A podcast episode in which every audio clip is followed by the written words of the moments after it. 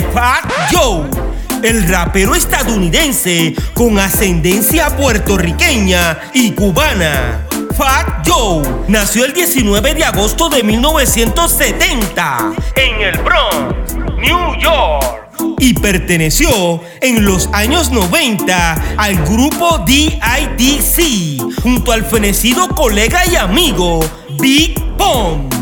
José Antonio Cartagena es el nombre de pila de Fat Joe, quien desde el año 1992 es parte de la cultura y se mantiene activo como productor, cantante y actor. Según la historia, en el año 2005, Fat Joe tuvo una controversia con el rapero 50 Cent como dato importante, este rapero participó en el disco Boricua Guerrero, en el cual interpretó la canción No Más Tregua, junto al fenecido rapero puertorriqueño mexicano. Hoy continuamos con nuestro viaje por el mundo y regresamos a Chile, de Santiago de Chile, con nosotros, Caín 74.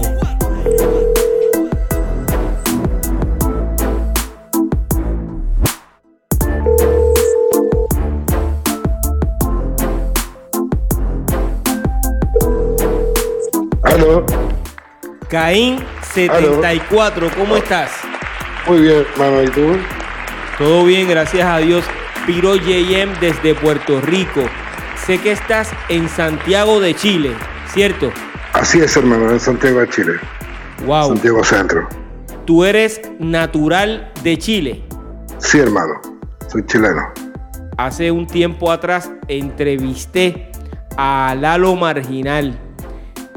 Lalo te menciona en ese episodio y habló muy bien de ti. Ya cuando tú y yo hicimos contacto, recuerdo que te dije, tú eres el DJ más pegado de la vieja escuela. Entonces, te pregunto, Caín, ¿eres el DJ más pegado de la vieja escuela? Mira, hermano, yo te puedo decir una cosa. Acá yo, yo no soy DJ porque no manejo tornamesa directamente, ¿cachai? Pero soy beatmaker. Ok. Hago, produ- pro- produzco instrumentales de música urbana, eh, principalmente hip hop. Pero eh, me, me manejo con todo lo que eso, ya sea reggaetón, dembow, trap, eh, hip hop, old school, latin hip hop, de todo un poco. ¿Cuándo tú comienzas en la cultura hip hop? Yo eh, tuve mi primer acercamiento a la cultura hip hop en el año 87-88.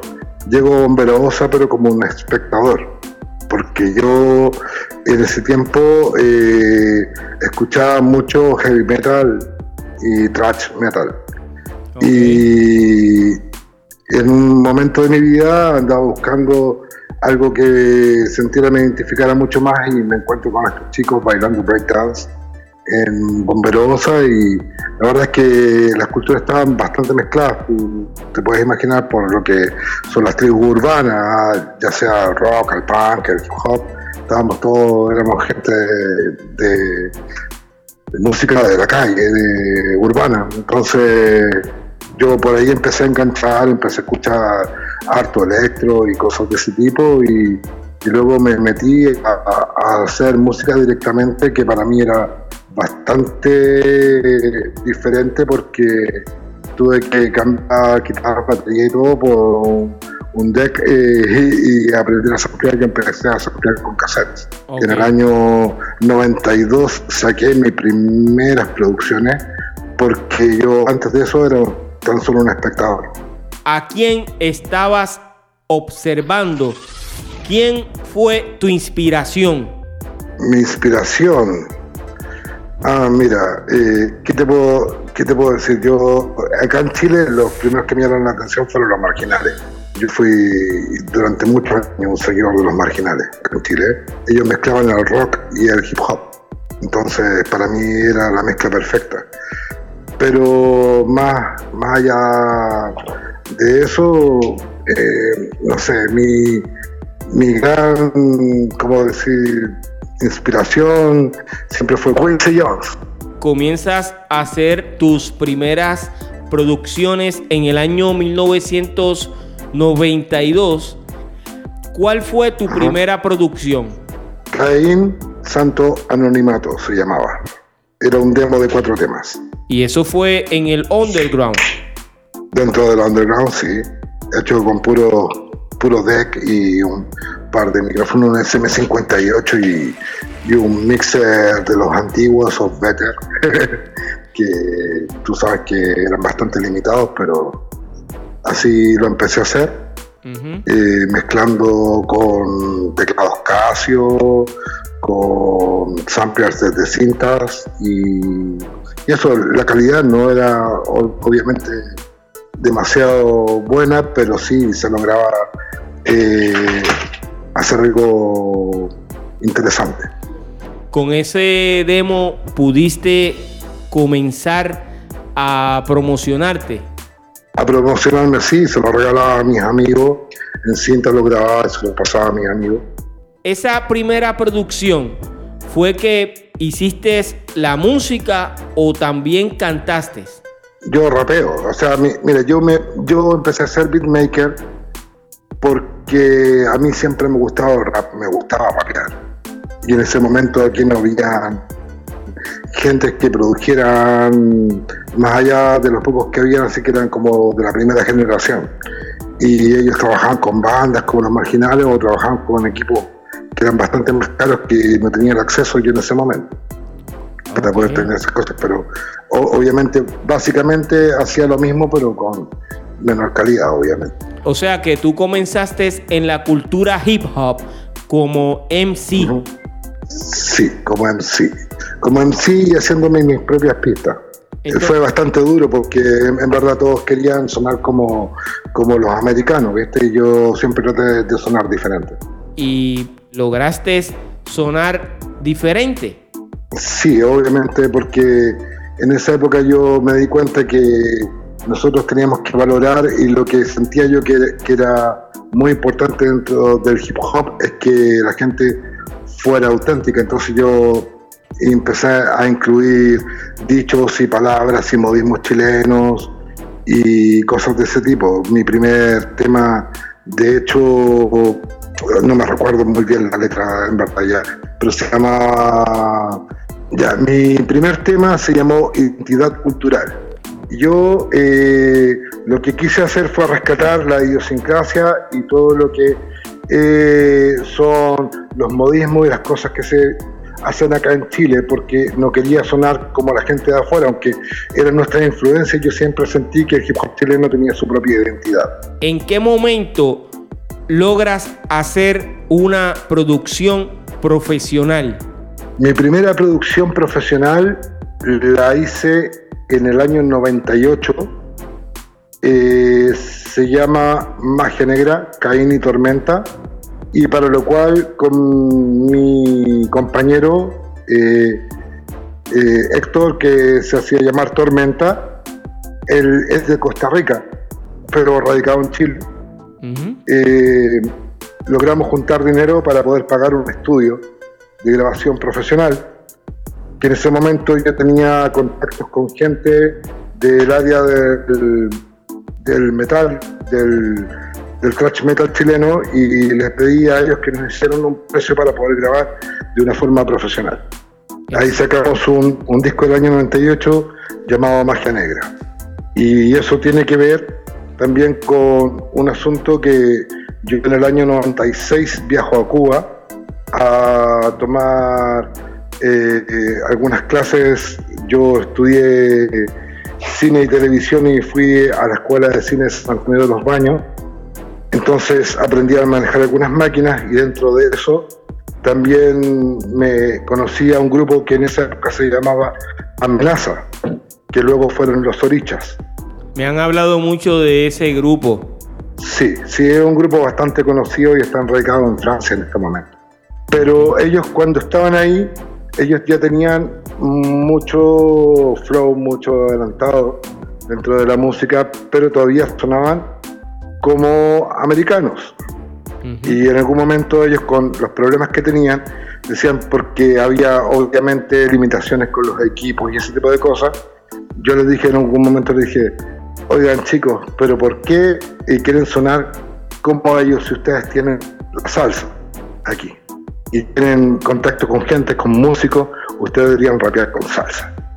Y yo luego de ese año que estuve en el año 96 allá, me vuelvo a Chile y no alcanzan a pasar seis meses y las escuché en la radio. Ellos ya habían logrado hacer su demo con salsa y se lo llevaron a, Francia y ahí explotó el fenómeno de Richas. Y ahí me di cuenta que sí, realmente lo que necesitaba la gente no era escuchar más de lo mismo, sino que escuchar algo diferente, con otra esencia. Entonces dije, yo eh, tengo que hacer es mezclar eh, mi hip hop con lo que yo venía escuchando de muchos años antes, que era el metal, el, el ¿cómo se llama? El thrash metal, entonces empecé a hacer un hip hop gutural, un hip hop mucho más hardcore. Y ahí armé Magia Negra, fue uno de los primeros grupos hardcore hip hop de Chile. ¿Cómo se llamó ese grupo? Magia Negra. Por lo que estoy escuchando, tu primera producción se tituló igual que el grupo. Sí, no, eh, eh, el, grupo en un principio lo, llamamos Caín y Tormenta porque éramos dos en sí. Y el disco se llamaba Magia Negra. Pero a la gente se le quedaba más pegado el nombre del disco que el del grupo. Entonces, después optamos por llamar al grupo Magia Negra.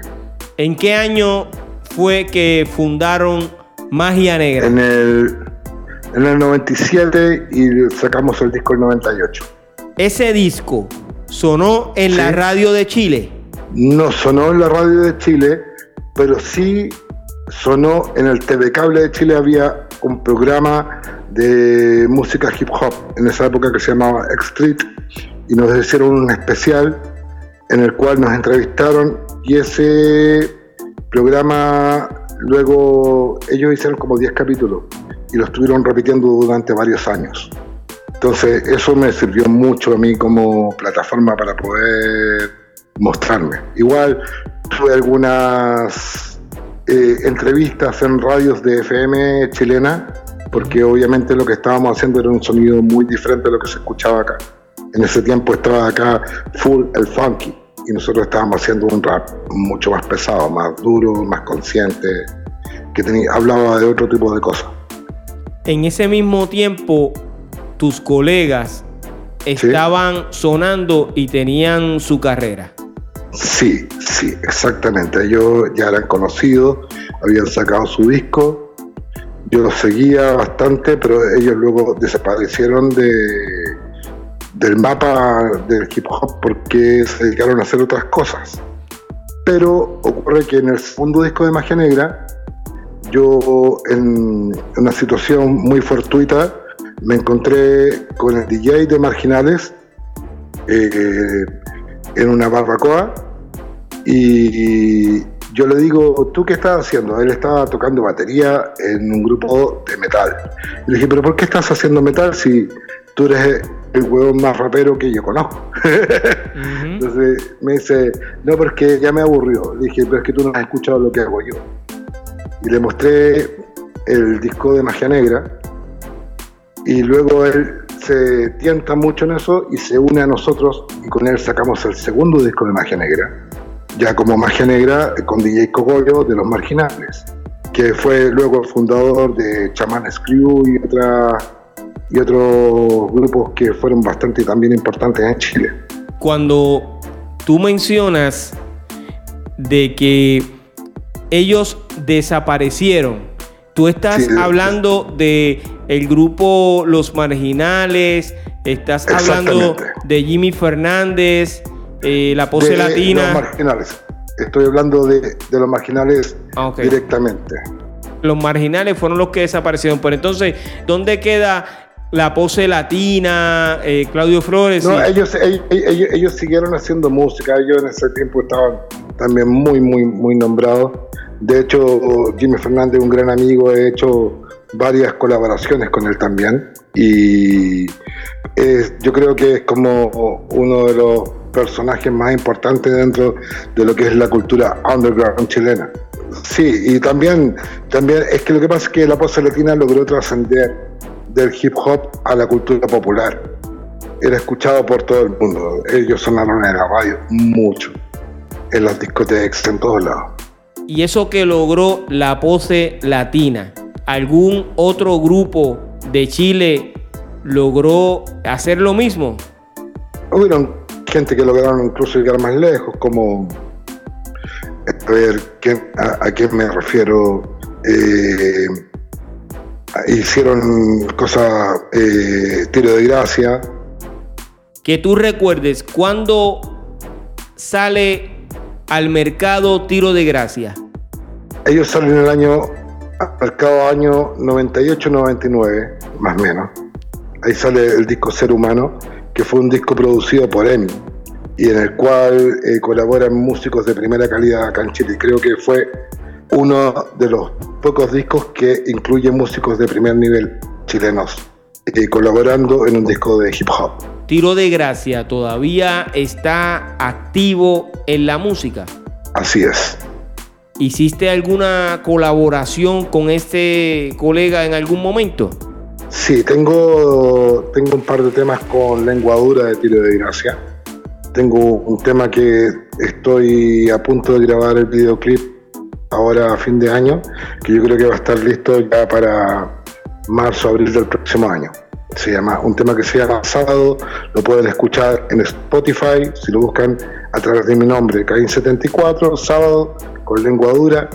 Es el último fit que, que he hecho yo con ellos pero eh, también tenía, tuve alguno en el segundo disco de Magia Negra, también tuve una colaboración con Lengua Caín, ¿de dónde sale ese nombre artístico? El nombre Caín, mira, eh, la verdad es una historia un poco compleja, pero voy a tratar de hacerlo más simple. Yo cuando empecé a entrar dentro de la cultura hip hop, eh, eh, lo conocí bastante por algunos amigos que eran retornados políticos de, que venían desde Estados Unidos, desde Queens hasta Chile. Con ellos hicimos mi primer, hice mi primer gang dentro del, dentro del barrio. Empezamos a vivir un poco más la cultura, lo que era el graffiti, el tag, eh, el baile, todo. Y este chico que me influenció a mí, que se llama Claudio Piña, eh, él era, su familia era católica, eh, pero muy, muy religiosa. Y en algún momento yo con él tuve un problema de chico y cuando eh, discutimos, yo salgo de su casa y él me grita por la calle, me dice, tú no eres mi hermano, tú eres Caín. Y yo me sentí tan aludido por ese, eh, por ese episodio que luego, por la pena que me causó y todo, la separación con, con él, cuando me preguntaban cuál es tu nombre, yo le decía que era Caín. Entonces la gente empezó a conocerme por, por Caín te adjudicaste ese nombre que no sé si tienes conocimiento, el nombre es bíblico. Oh, por supuesto, yo lo sé. Pero luego, ¿sabes qué? Empecé a investigar, según eh, psicólogos y gente, eh, Caín también representa el primer rebelde eh, dentro de, de todo, porque fue el primero que se pudo levantar contra la autoridad que era Dios y decir, sí, me equivoqué, sí, fui yo el culpable. ¿De dónde vienen el 7 y el 4? El 74 es por mi año de nacimiento. Eh, eh, luego de hace muchos años, yo empecé a, meterme dentro de lo que es el Internet. Y cuando hice mi primer, mi primer mail por Hotmail, fue una sugerencia que me dio el Hotmail CAIN 74. Y luego empecé a hacer colaboraciones con gente de Estados Unidos, de Europa y de muchos lados y todos me hablaban por CAIN 74. Entonces lo asumí. De ese punto de vista. Yo al principio, de hecho, cuando escribía mi nombre Caín, lo escribía con C. Y luego, eh, aquí en Chile, cuando me invitaban a tocar, mucha gente como que eh, se espantaba un poco por decir, ¿estás seguro de hacer tu nombre? ¿Cómo se escribe? Me preguntaban. Y fueron tantas veces que me dijeron eso que en algún momento yo le dije, mira, ¿sabes qué? Porque me dijo, ¿cómo se escribe? ¿Con, C? ¿Con K? Y dije, mira, escríbelo con K y con H intermedia. Fue solamente por joder. ¿Me entiendes? Eh, pero también sentí que también le daba una identidad diferente. Era como que me diferenciaba de cualquier otro eh, personaje que quisiera llamarse igual. ¿Cuántas producciones discográficas tiene Caín 74? Como cantante de rap en español tengo cuatro discos. Santo Anonimato, Caín y Tormenta Magia Negra, Líricos Pensadores y Abstracto. Como productor musical he lanzado alrededor de 12 discos.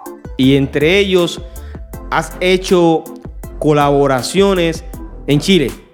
Bueno, Jimmy Fernández, eh, Margiguanero, La Frecuencia Rebelde, eh, Los Marginales, eh, Tiro de Gracia, eh, deja acordarme quién más. Eh, he hecho algunas cosas, estoy trabajando algunas cosas con Titan, que es la de los tetas. esto es lo que me acuerdo hasta el momento, pero igual he colaborado con la mayoría de la gente. Yo te felicito por eso porque quiere decir que te has mantenido en la escena del hip hop. Tu vida ha sido entonces dedicada a, la cultura hip hop.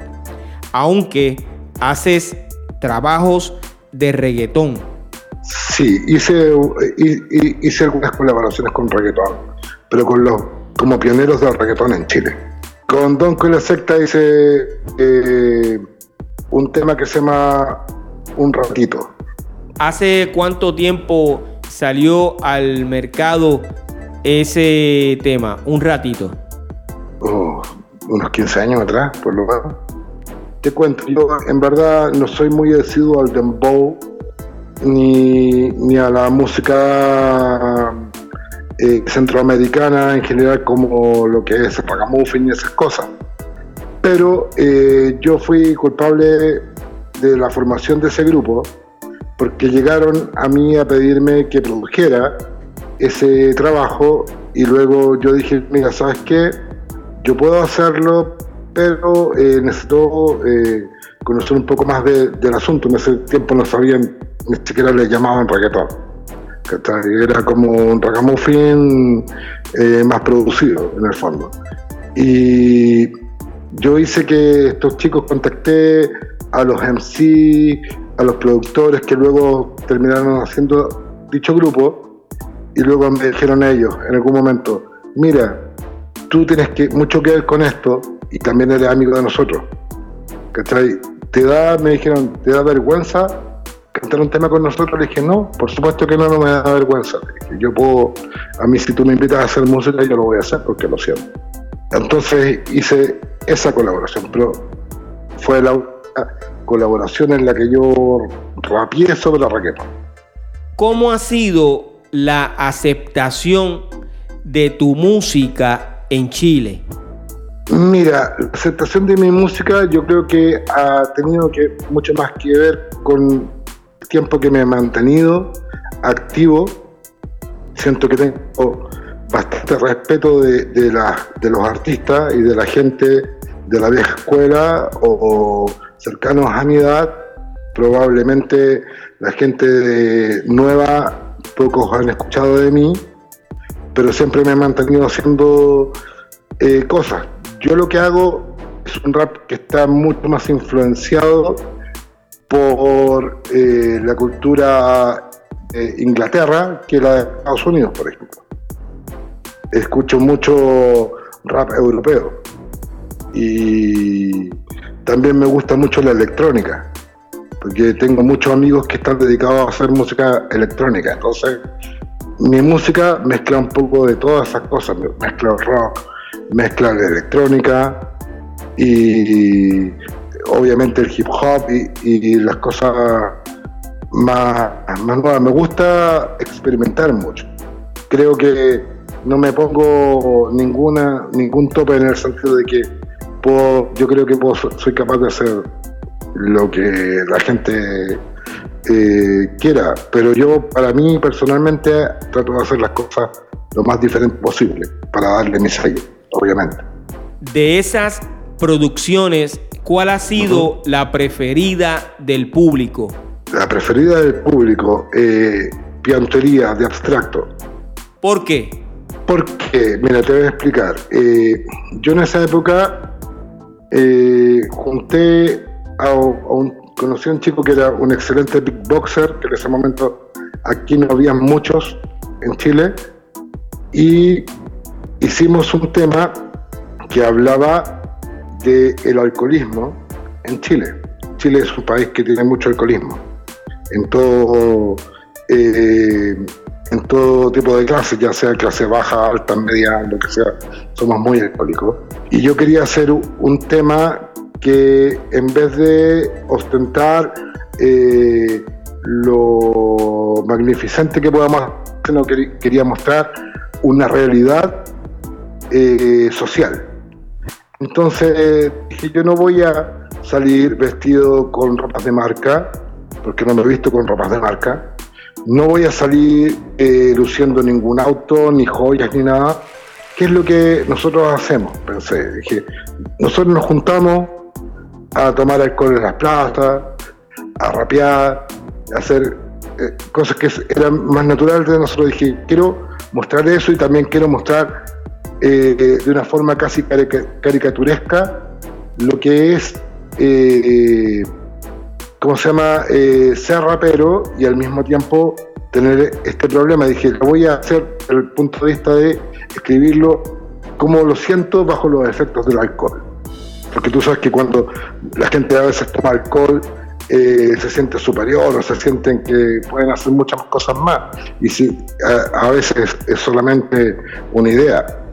Entonces dije, quiero mostrar eh, no la cara bonita, sino que la, cara fea de lo que es la sociedad chilena.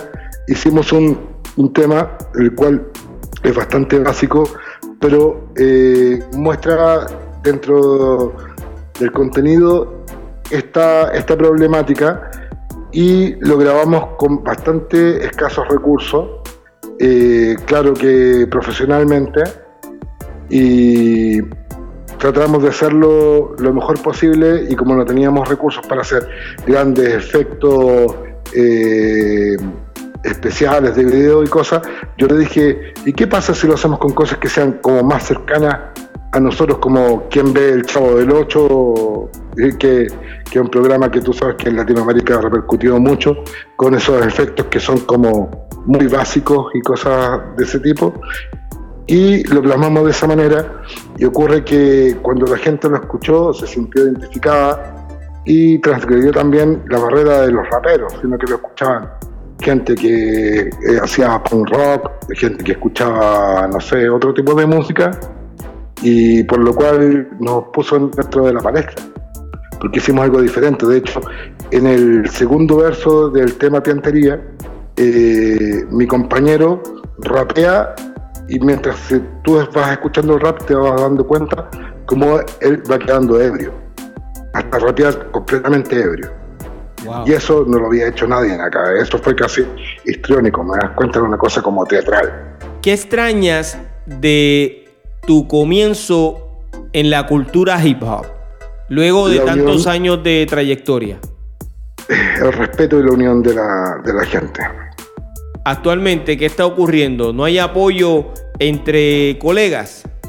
Creo que está subdividido entre muchos grupos, que todos tienen su discurso, sus cosas, pero la verdad es que son como grupos aislados, ¿me entiendes? Entonces eh, se hace esas cosas y están todos tratando de, eh, de cómo se llama, de sonar más que, el otro. no creo que sea malo, pero de alguna forma, ¿cachai? Yo te digo que los chilenos, los raperos chilenos, no escuchan rap chileno, se escuchan ellos mismos, escuchan a sus grupos de amigos y no, no, le dan palestra a los demás. A menos que venga estudio afuera de Estados Unidos, de Puerto Rico, de, donde sea, para ellos siempre puede ser, ¿cachai? Eh, más bajo.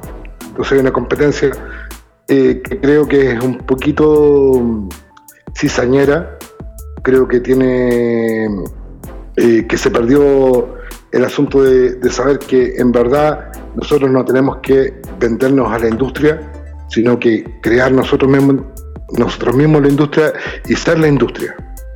¿Me entiendes? Porque yo, como, como rapero, yo creo que eh, mi gran valor es lo que transmito y lo que digo, el contenido de mis letras. Yo no voy a hacer algo solamente para que muevan el culo los demás, ¿me entiendes? voy a hacer algo que para mí sea importante transmitir. Esos grupos que están aislados, entiendo que tienen hambre de éxito.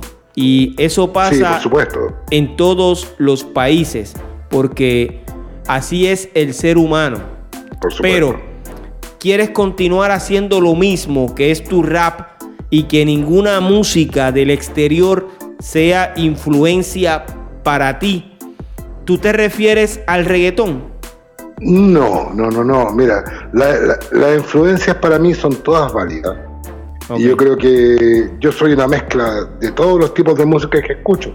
Yo ni siquiera, no solamente escucho rap, yo escucho mucho jazz, escucho música latina, escucho eh, mucho soul, también escucho música electrónica, Incluso yo creo que hay dos o tres temas de reggaetón que sí las he encontrado, eh, a mi parecer, buenos temas y, la verdad es que mucho respeto para la gente de, de ya de Puerto Rico, la gente porque yo sé que es parte de su esencia.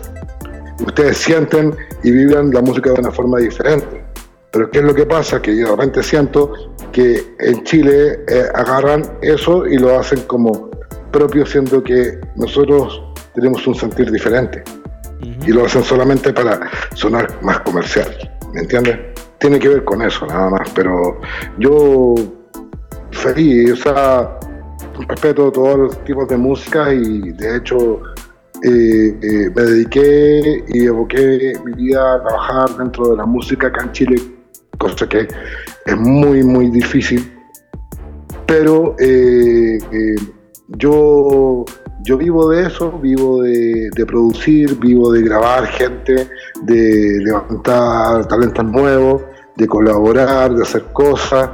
Y, creo que ese es el gran legado que quiero dejar acá en Chile, decirles a la gente que sí se puede vivir de esto, pero tienes que ser consciente, tienes que ser auténtico, no, puedes, no tienes por qué ser uno más, siendo que tú puedes dictar las tendencias todos sentimos diferente. Acabas de mencionar que vives de la música. ¿Qué mensaje le puedes dar a la nueva generación del rap en español? Que luchen por sus sueños, que no se vendan al sistema y que sean auténticos siempre. No importa si, si al principio eh, suena, mm, eh, como decirte, muy artesanal, porque el tiempo te da la evolución y te da todo lo que tú necesitas mientras seas constante y seas una persona que, que lucha de verdad, de corazón, con pasión por lo que quiere, puedes lograr tu sueño. Caín, ¿qué te falta por hacer dentro de la música? quiero cantar, cantar, pero cantar soul. Creo que eso es lo que es uno de mis sueños. Actualmente el soul está pegado allá en, Chile. Eso no, no, no. Acá lo que escuchan es trap, eh, dembow dominicano, eh, ese tipo de cosas, lo que se escucha acá hoy en día. En la década de los años 80, ¿cuál fue el primer rapero que tú escuchaste? Perucho Conde, la cotorra criolla. ¿Eso sonó en la radio de Chile? No, se pasaba eh, por cassette la gente. Lo que sonó primero acá en la radio de Chile fue Melo Manéis, eh, fue Gerardo Mejías, fue ¿Qué pasa? Esa gente. Para ti, ¿cuál fue el primer rapero chileno? para mí siempre fue Lalo, Lalo Marginal. ¿En qué año fue que tú escuchaste a Lalo? Como a los, eh, de haber sido año 89. ¿En algún momento ustedes se han sentado a hablar sobre este tema? Eh, yo creo que sí se ha comentado en algún momento. Igual yo creo que todos tienen diferentes eh, opiniones al respecto, pero sí, sí se ha, se ha mencionado. Lo que pasa es que para mí fue la influencia más grande fue Marginales, obviamente. ¿Cuáles son los nuevos proyectos de Caín 74? Bueno, yo actualmente eh, estoy liderando un sello discográfico independiente en Chile que se llama Conga Record. Y, a raíz de eso saco gente eh, nueva, gente también de vieja escuela. Eh, tengo en este momento alrededor de 12 proyectos que están siendo trabajados, en los cuales yo creo que espero antes del fin de año sacar un par. ¿Puedes mencionar? Sí, por supuesto. Uno de ellos. Estoy a punto de publicar mi nuevo disco solista que se llama Saumerio. ¿Cuántos temas incluye esa nueva producción? 12 temas. Excelente. y de esos 12 temas, ¿cuál es el tuyo? Yo creo que eh, el tema Saumerio, porque trata de, ¿cómo se llama? Trata de, de hacer como una sanación dentro de lo que es la cultura. ¿Cuáles artistas colaboran en estas producciones? Mira, yo estoy trabajando con una serie de gente, como te digo, tanto de la nueva como de la vieja escuela chilena, eh, entre los cuales destacan principalmente los marginales, luego el grupo Opsia Flap con Nelson Flame, que es uno de los eh, de las personas más cercanas al sello Conga Records en este momento, eh, Joxan, Tyler King, quien hace reggae, eh, Soul Zapata, que está eh, más cercana a la mezcla del dancehall y la música andina, eh, Do Mayor Nota, eh, con DJ Tesla, quienes están trabajando más en la onda trap, y Dama de Cicochea en el soul. También hay algunas cosas que van a aparecer que tienen que ver con trabajos que he realizado en años anteriores, pero básicamente estas son las personas con las que yo estoy trabajando en este momento. Esas nuevas producciones van a ser distribuidas por qué compañía? Vamos a, eh, yo firmé hace poco un contrato de distribución con Empire que es una empresa que tiene mm, su oficina en Estados Unidos, en Miami, y en asociación con Imatrio Fire Studio y Villano Music Internacional, que están radicados ahí en Florida. Mi, idea es poder exportar la música chilena, pero no la típica que puedes encontrar eh, ya sea mm, en los medios tradicionales.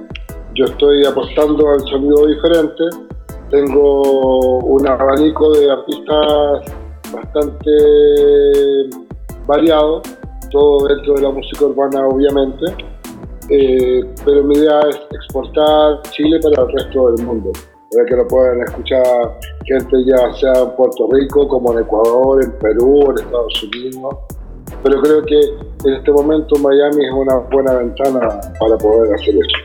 quiero agradecer a toda la gente que está trabajando el día a día dentro de la música, creando la música nacional eh, aquí en Chile, bueno, como en cada uno de los países de Sudamérica, y espero que luego esto pueda ser una industria dominada por nosotros mismos, por los mismos músicos, y que tenga una calidad, que no tenga que someterse a lo que es el marqueteo de las industrias grandes, sino que sea más autóctona. Si tuvieses la oportunidad de reunir a los fundadores del rap chileno, ¿lo harías? Por supuesto, con mucho gusto.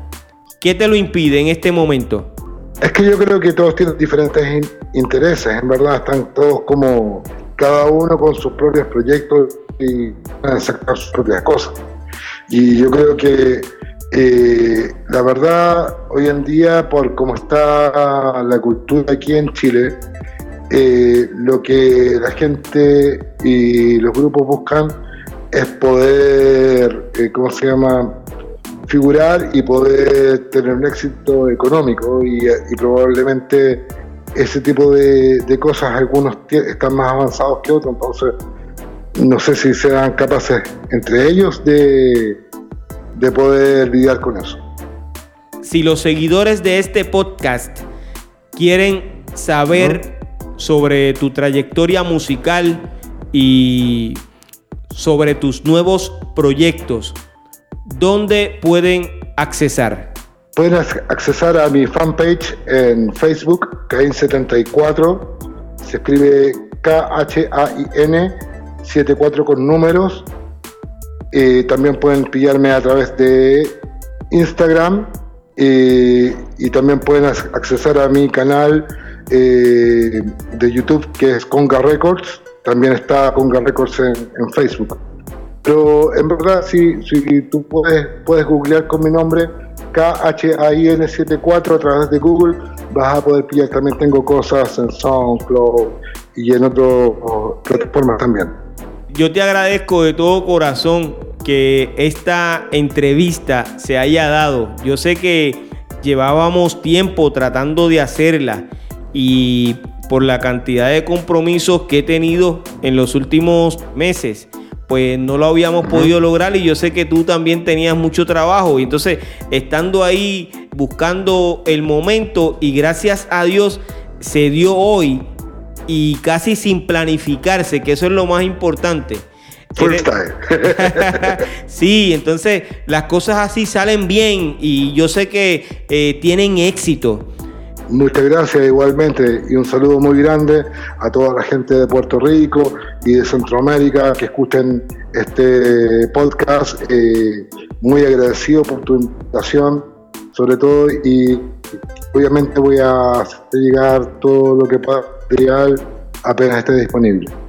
Yo te deseo mucho éxito, Caín, porque sé que eres consistente y siempre llevo en mi mente que los seres humanos que perseveran triunfan.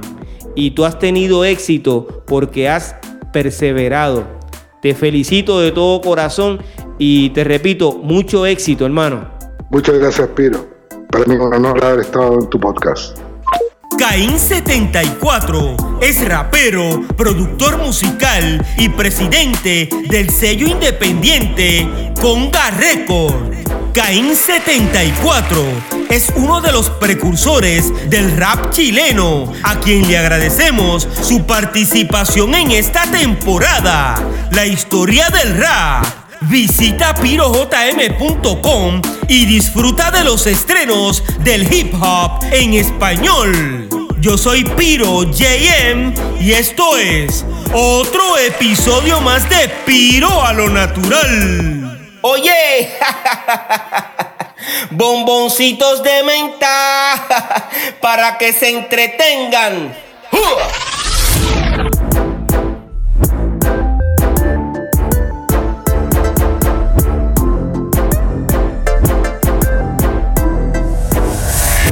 Soy como soy y entiendo cada palabra suya y me doy cuenta de su necedad.